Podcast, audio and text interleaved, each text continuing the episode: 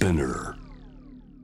J-Wave ジャムザワールドアップクロスのコーナーです。水曜日は私、安田夏樹が気になっている話題を取り上げていきます。さあ、今月の10日、レバノンの首都ベイルートの港湾地区で大規模な火災が発生しました。現場は先月4日に起きた爆発事故の近くで、現場の近くで、再度の恐怖を恐れる被害を恐れる住民らで、ベイルート市内一時騒然となったと伝えられています。この爆発事故およそ190人が死亡、そして6500人が負傷したとされていますが、今夜はこの爆発事故のその後の影響について、事故発生時、現場から5キロ地点にいたベイルート在住のジャーナリスト、伊藤めぐみさんに伺っていきます。伊藤さん、こんばんは。こんばんは。よろしくお願いします。お久しぶりです。お久しぶりです。よろしくお願いしますよろしくお願いいたします。あの、ベイルート今、えーこちらが今8時、夜の8時12分ですが、そちらは今何時でしょうか？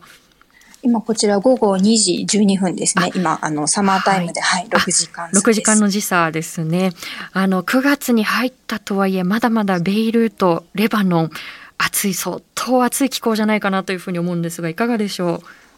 そうですね。あの、30度前後が続いていて、はい、暑いです。はい。ね、ちょっとあの、気候を見つつ、お体には気をつけながら、あの、取材を続けてほしいなと思うんですけれども、あの、リスナーの皆さん、レバノンというと、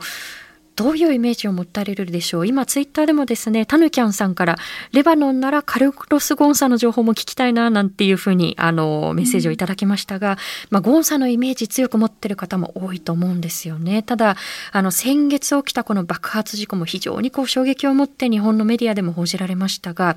えそもそもの話で、レバノンが一体じゃあどういう国で、あの、どういった成り立ちなのかということ、まず伊藤さん、基本的なところから教えていただけますでしょうか？はい。わかりました。えっと、レバノンは、あの、中東の中では、あの、比較的小さい国で、はいまあ面積は、まあ、岐阜県ぐらい、うんで人口は680万まあ弱ぐらいというふうに言われている国です。なるほど。で、はい。で、まあ、近隣に、まあ、シリアだとか、あと、まあ、パレスチナも近いということがあって、あの、人口の4分の1、まあ、150万人が、まあ、難民、まあ、しまあ、よ150万人はシリア難民だというふうに、あの、言われていますなるほど。で、まあ、いろいろと、あの、まあ、問題が、まあ、いろいろ抱えている国ではあるんですが、ええまあ、あの、すごく、あの、観光資源も、あの、有名な国で、ええあの、あの、そうですね。まあ、一日のうちに雪遊びと、まあ、海水浴ができるというほど、まあ、自然が豊かで、はいで、まあ、ローマ時代の遺跡なんかもあったりして、あの、すごく中東だけじゃなくて、ヨーロッパからも観光客が来る、まあ、そういう人気の場所でもあります。なるほど。あの、一日のうちに雪遊びと海水浴ができるということは、南北でかなりこう気候が違っていて、こう同じ国内でどちらも同時に楽しめるということなんでしょうか？そうですね。やっぱりその、おまあ、あの、まあ、国土が狭いということと、まあ、その大きな山を抱えているということがあって、あの、はい、そんな醍醐味も味わえるというふうに聞いています。なるほど。あの、岐阜県ほどの面積のところに、東京都の半分ぐらいの人口が住んでいる。そして、今のお話ですと、人口の4分の1が、えー故郷を追われた難民の方々ということで、えーその難民の方々の状況も気になるところなので、後ほど伺っていきたいと思うんですが、えーその先月の4日に起きたこの大規模爆発ですね。で、そこから間もなく一月半が経つということなんですけれども、まずこの爆発直後の街の様子、伊藤さん、現場から5キロ地点にいたということなんですけれども、その直後の様子というのを教えていただけますでしょうか？はい。えっと、まあ、5キロというのと、まあ、比較的まだ離れている方だったので、うんまあ、最初に、まあ、小さな揺れを感じて、で、なんだろうなと思っている直後に、えっと、またなんか数秒後に物がドーンと落ちるような、そういう衝撃がありました。うんで、まあ、最初は地震かなというふうに思っていたんですけれども、あのーまあ、すごくピンク色の大きな雲が現れたりだとかして、うんで最初は何が起きたのか誰もわからなくて、まあ、そういうこう不安な時間があの過ぎるという状況でした。そうですね。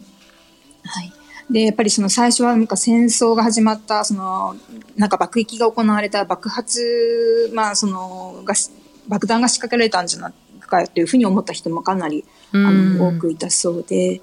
で、私自身がその現場近くに入ったのは翌日の、まあ、朝だったんですけれども、あの、まあ、すごく台風や大地震の後、まあ、あるいはその戦争があった場所のような、そんなあの光景でした。あの建物はなんか大きく崩れていたり、えー、あの窓ガラスもほとんど吹き飛んでしまっていたり、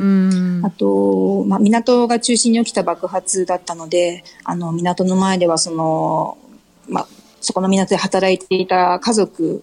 人たちの家族が、まあ、その安否が分からず、まあ、どうしようもなく港の前でこう呆然と待っているそういう姿をあの多く目にしました。あの伊藤さんが今おっしゃったその爆発の瞬間ですね。あのかなりその早い段階で動画がネット上にも出回っていて非常にこう不気味な雲の形だったりですとかあとはその爆風の凄まじさっていうのがこうまあ、ひしひしとその動画だけでもこう伝わってきたんですけれどもあの今回のそのベイルート市内の、まあ、爆発によって例えばどれぐらいの割合であの被害を例えば市内が受けたのかだったり今あの、はい、まあ、呆然と座っている市民の方々の姿があったということなんですけれどもあの暮らす場所を追われたりという方々どれぐらいいらっしゃるのか具体的な被害状況というのはいかがでしょうか？えっと、言われているのは町のまあ半分近くが何らかのまあ被害を受けたというふうに、あの言われています。で、まあ、特に被害がひどかったのは、その、まあ、ダウンタウン、まあ、飲食店街や、まあ、中産階級、中産階級以上の人たちが住む、まあ、あの、ある地域と、まあ、移民、難民など、比較的貧しい人たちが住んでいる地域、まあ、そのあたりを中心に、あの、被害があったというふうに言われています。で、そのうちその住むところ、家を失った人は、まあ、25万人から、まあ、30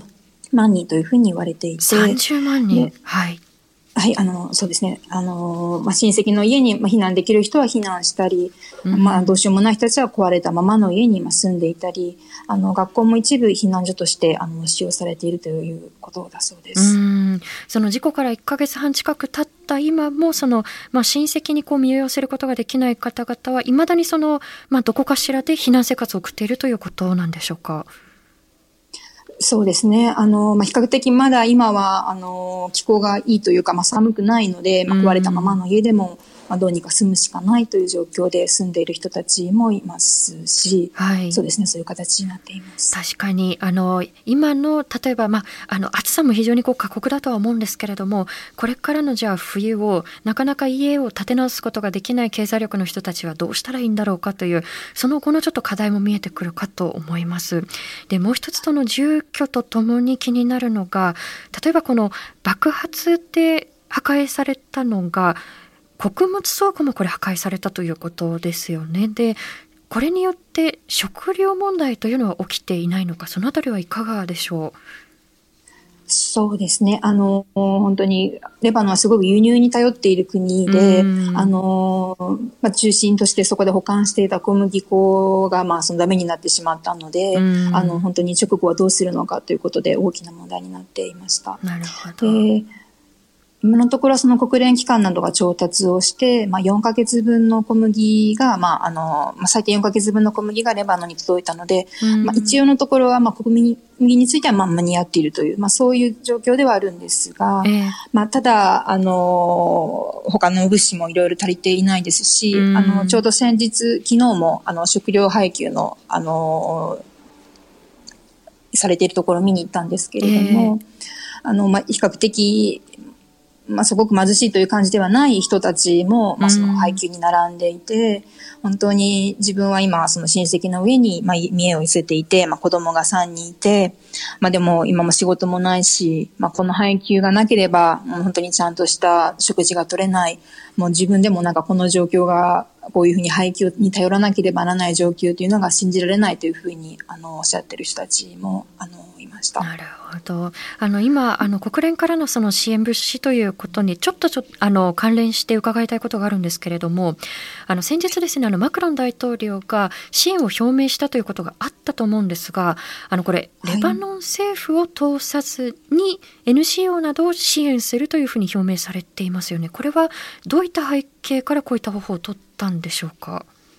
はい。えっ、ー、と、やっぱりその、市民からの声で、マクロン首相がその、レバノンを視察したときに、本当にレバノン政府に直接、その、援助だとか、その資金を送ってしまうと、えー、もう、まあ、政府がこう猫ばばしてしまうというか、勝手に横領してしまうので、あの、政府には渡さないでください。その支援団体 NGO に直接送ってくださいということをあの人々が訴えていて、あのそれを受けてのあのマクロン首相のあの反応でした。なるほど。で、実際に先日もスリランカ政府からあの紅茶の寄付がレバノンにあったんですね。えー、あのレバノンお茶やコーヒーもよく飲まれるので、えー、でそのせっかく寄付された紅茶、お茶に関してもあの人々の一般の人々には配られずに、うん、まあ、レバノン軍の関係者に、まあ、届いてしまったということで、あのまあ、実際にそういうことが起きているというあの現実も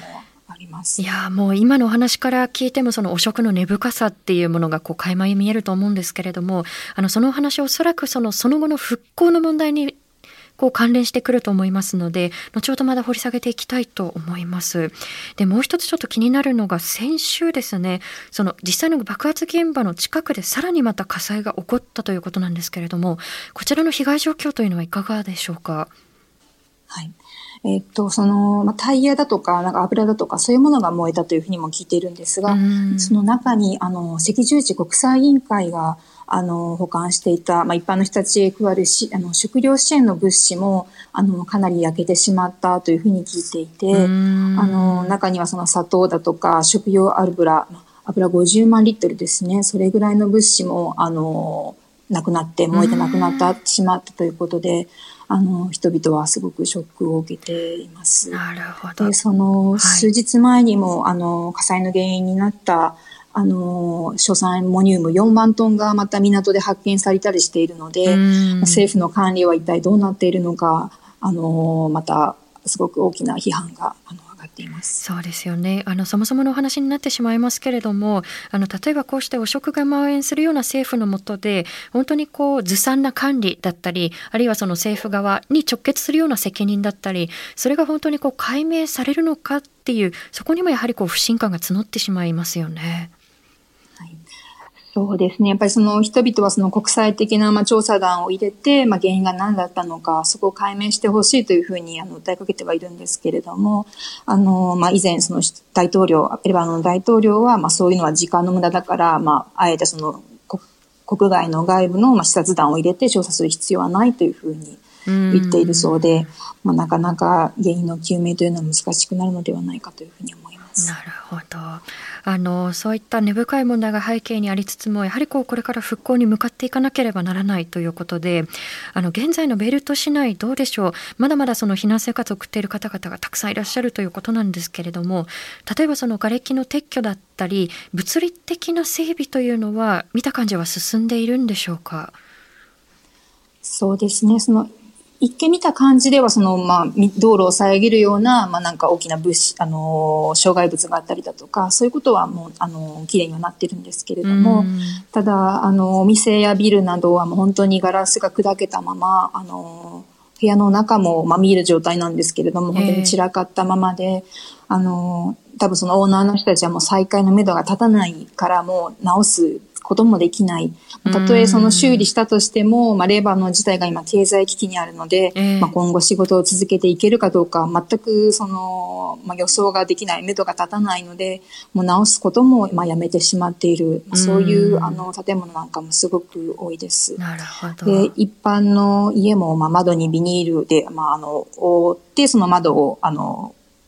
簡単に補修している、えー、それぐらいの状況の家もすごく多いので、あのなかなか普段の生活に戻るのはあの難しいと思います。そうですね。あのそうして、まあ、生活を根こそぎ奪われてしまった方々があまりにも多いということなんですけれども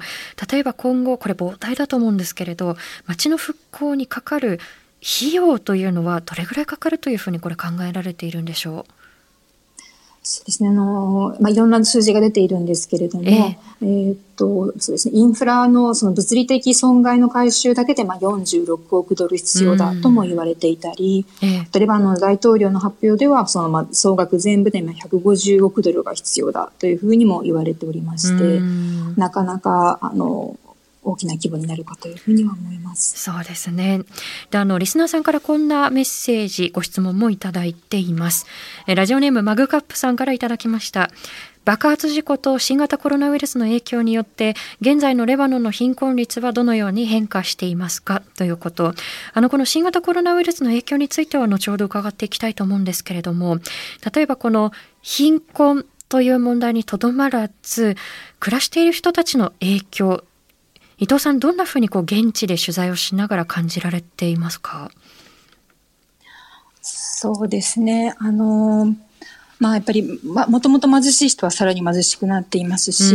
まあその、すごく貧困層を支えていたであろう、まあ彼らに仕事を、あの、まあ提供していたであろう、あるいは時に寄付をしていたであろう、あの、仲裁階級だったり、まあその上流、まあ、まあ比較的かなり豊かな人たちも、あまり経済状況に困っているので、やっぱり国全体がすごくこう暗いというか、あの、もう、この先が見えないというふうに、あの、そう感じる人たちがすごく、あの、多いふうに思います。うんあの前半のお話の中で、その、まあ、国民の4分の1が何かしらの形でその故郷を追われた難民の方々ではないかというお話もありましたけれども、今のお話ですと、例えばより脆弱な人たちがその煽りを受けやすいということだと思うんですね。で例えば、レバノンで暮らしているパレスチナ、あるいはそのシリアの難民の方々に対しては、爆発事故どんな影響をもたらしているんでしょうか？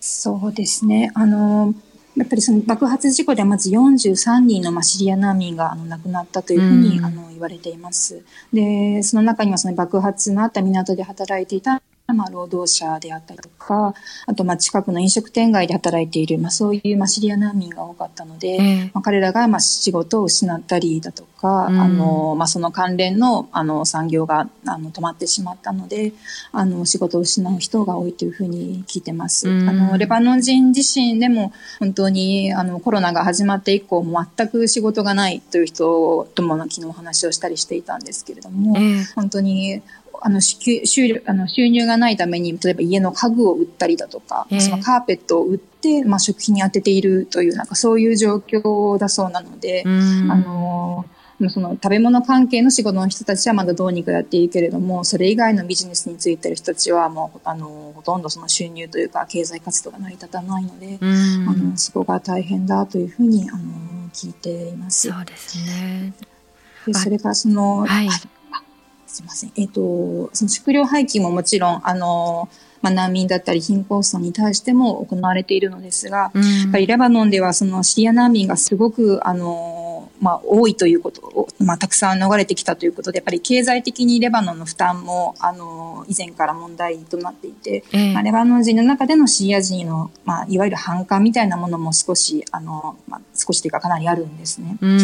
なので、まあ、今回の爆発事故の際にも、あの、ある援助関係者の方から聞いたんですけれども、えー、その食料廃棄を行っても、やっぱり、あの、シリア難民は少しレバノン人に遠慮してしまって、やっぱり自分からその廃棄を取りに行けないという、まあ、問題があったりだとか、えー、あと、直接その爆発の影響がなかったその地方の都市でも、やっぱりその、まあ、援助は今来てはいるんですけど、やっぱりその爆発地域に集中してしまったりするので、やっぱり地方のシリア難民だったり、あの、まあ、まあ、パレスチナ難民だったりはさらにまあ、悲惨な状況にあって、まあ、平均、その12万円の借金をしているだったりだとか、まあ、児童労働もかなり増えている、あの、そういうふうに聞いています。そうですね。あの、もう自分自身のその臓器を売らざるを得ないぐらい追い詰められている人たちがいるということもたびたび報道で耳にしますし、やはりこう、まあ、この事故前からあった差別だったり分断というのがやはり緊急時になるとそれがよりこう顕在化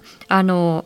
まあ、表に出てきてしまって助けてってこう声を上げるっていうことを阻んでしまうということがあると思うんですよね。でそういう関連で言いますと例えば難民の方々だけではなくってレバノンにはたくさんのこう国々からこう出稼ぎで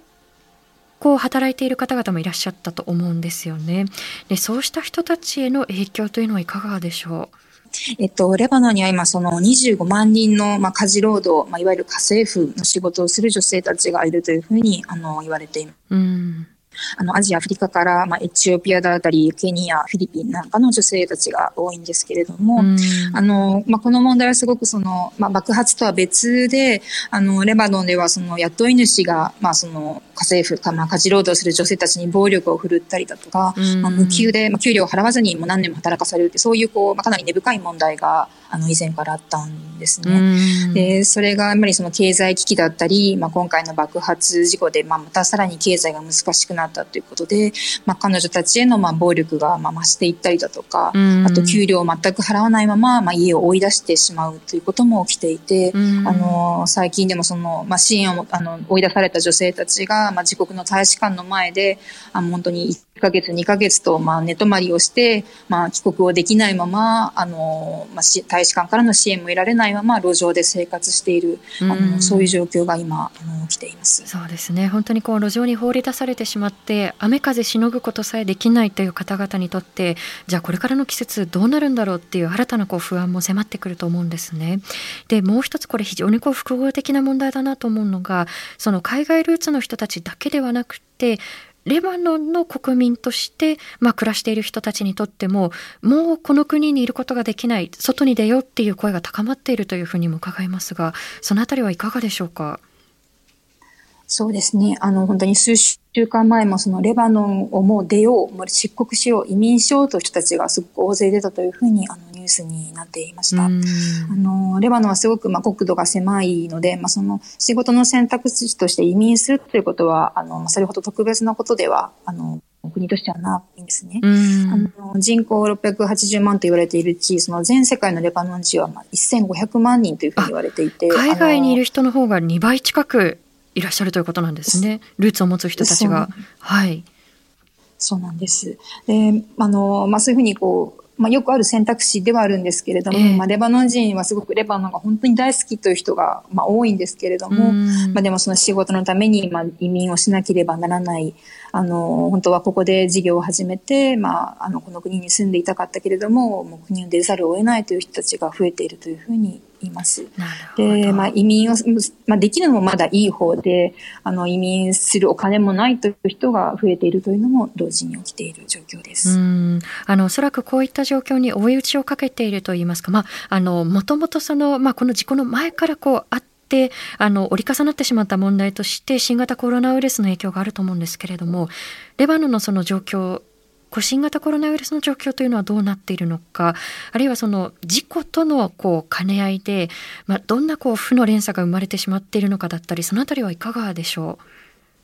そうですね。かなり、あの、増えてます。うん、で、まあ、ロックダウンが、あの、7月以降緩和されたということと、まあ、そしてから、まあ、その爆発の影響で、まあ、いろんな人がこう、あの、行ったり来たりする、まあ、そういう状況でも、あの、影響しているんですが、うん、6月末の時点で2000件だったんですが、まあ、今は2万5000件、うん、あの、感染者数ですね、10倍になっていて、死者は、うん252人というふうにあの報道されています。なるほど。あのまあ医療体制もこうまあ決して十分とは言えないと言いますか、非常にこう脆弱なところがあると思うんですけれども、あのそもそもこのレバノンでは爆発事故の前からまあ例えばその大規模なこう反政府デモが起きていたりっていうことがたびたびあったと思うんですね。で、なぜこういった不安定な情勢なのか、その社会背景というのはいかがでしょうか？そうですね。あの、それはやっぱ終わらない汚職の、あの、政治の汚職が原因だというふう、っていうことだと思います。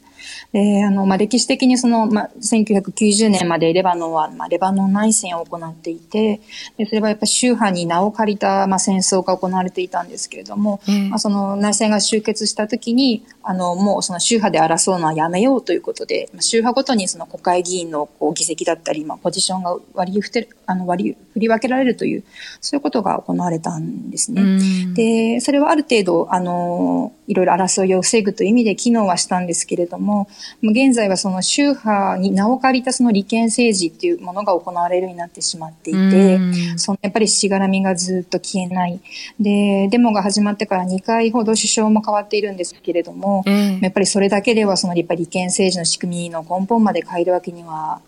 ことにはなっていないので、まあ、人々の不満が収まらず、やっぱりデモが続いているという状況です。なるほど。あの、もともとあるその政治に対する不信だったり汚職がある中で、まあ、こうした大規模なしかも緊急的なことが起こってしまうと、もう人々のこう、まあ、実質的なこう生活苦だったり、あるいは不安に輪をかけてしまうということですよね。そうですね。あの、はい、そういうことが起きていると思います。うんあの、まあ、先ほどですね、あの、国連からのその物資のお話もありましたし、まあ、マクロン大統領がその政府を通さずに、まあ、NGO などを通して支援を届けるということがあったと思うんですけれども、じゃあ今後その国際社会はレバノンに対してどんな関わりを持っていくべきなのかそれはまあ日本も含めてだと思うんですけれども伊藤さんそのあたりは現地で取材をされていていかがでしょうか？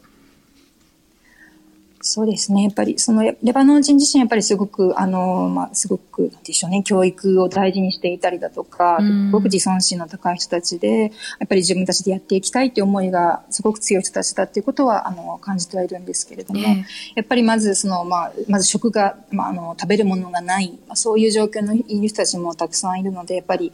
援助、まあ、その人道支援がすごく重要にはなってくると思います。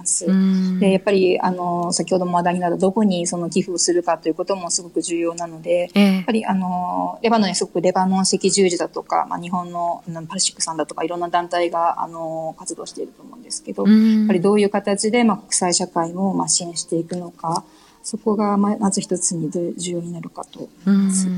で、それからやっぱり、まあお金だけじゃなくて、やっぱりその政治の問題も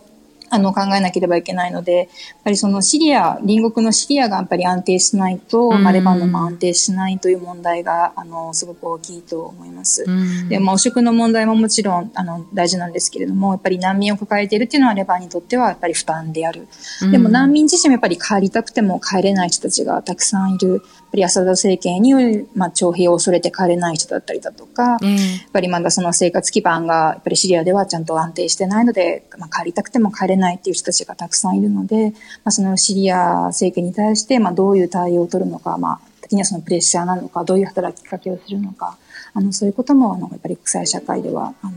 考えていくべき問題だというふうに思います。ますうんあの今おっしゃった通りそりレバノン単体でっていうよりもその非常にこう強く影響し合っている、まあ、隣国だったり周辺国とのこう兼ね合いだったり、まあ、そのあたりもこう視野に入れながら情報をあの私たちもキャッチしていきたいと思うんですね。であの伊藤さん一時期あのイラクの北部のクルド自治区にあの在住されてたと思うんですけれどベイルートにはじゃあしばらく滞在をされるということなんでしょうか？そうですね。まだ、あの、正確には決めてないんですけれども、はい、あの、当分の間はまだこちらにいると思います。わかりました。あの、伊藤さん、あの、先日もですね、あの、ヤフーに、あの、寄稿されて、現地の様子を、まあ、映像と、そして写真とともに、あの、伝えてくださっていたので、えー、今後の発信もぜひ、あの、拝見したいと思います。あの、事故の直後だけではなくて、その後の歩みをやっぱりこう見ていくということが非常に重要だというふうに今日のお話でも伺えたので、えー、今後の発信、また、この番組でもお伝えしてください。伊藤さん、ありがとうございました。どうもありがとうございました。ということで今日はベイルートで起きた爆発事故、その後の状況について現地在住のジャーナリスト伊藤めさんにお話を伺っていきました。あの、レバノンの市民の方々にも非常にこう強い影響が出ているということなんですけれども、伊藤さんお話ししてくださったように、国民のかなりの数が、在住している方々のかなりの数が実は隣国から、まあ、家を追われて、故郷を追われてきてしまった難民の方々ということも引き続き気がかりですよね。で特に、まあ、シリアでは戦争が9年以上にわたって続いているわけなんですけれども、あの、隣国と一口に言っても、それがトルコなのか、ヨルダンなのか、あるいはレバノンなのかによって、難民の方々が置かれている状況って大きく異なるんですね。で、とりわけレバノンに逃れた人たちの状況は過酷だというふうに言われてきました。で、生活をつなぐためにた、例えば人身売買が横行したりですとか、やむを得ず、まあ、闇のアンダーグラウンドな世界の中で、その臓器を売買するということで、なんとかこうお金を得たりっていうことが繰り返されてきたというふうに言われているんですよね。で、そのレバノンの状況自体も非常に深刻なんですけれども、シリアの戦争が9年経つと、あの世界からの関心ってなかなかこう持続しないっていうことを、これはそのシリア難民の方々も支援現場の方々もおっしゃいます。で伊藤さんがお話ししてくださったように例えば日本の団体パルシックだったり、え現地の方々にこう寄り添って支援を続けている団体というのはたくさん存在しますのであの例えば日本から物理的にはそこに行けないけれども、まあ、遠隔だったとしてもそういった方々を支える支える人を支えるっていうことは引き続き私たちにできることかと思います。えまた伊藤さんの発信含めて現地の様子皆さんにお伝えしていきたいと思います。以上安田夏樹がお送りしました。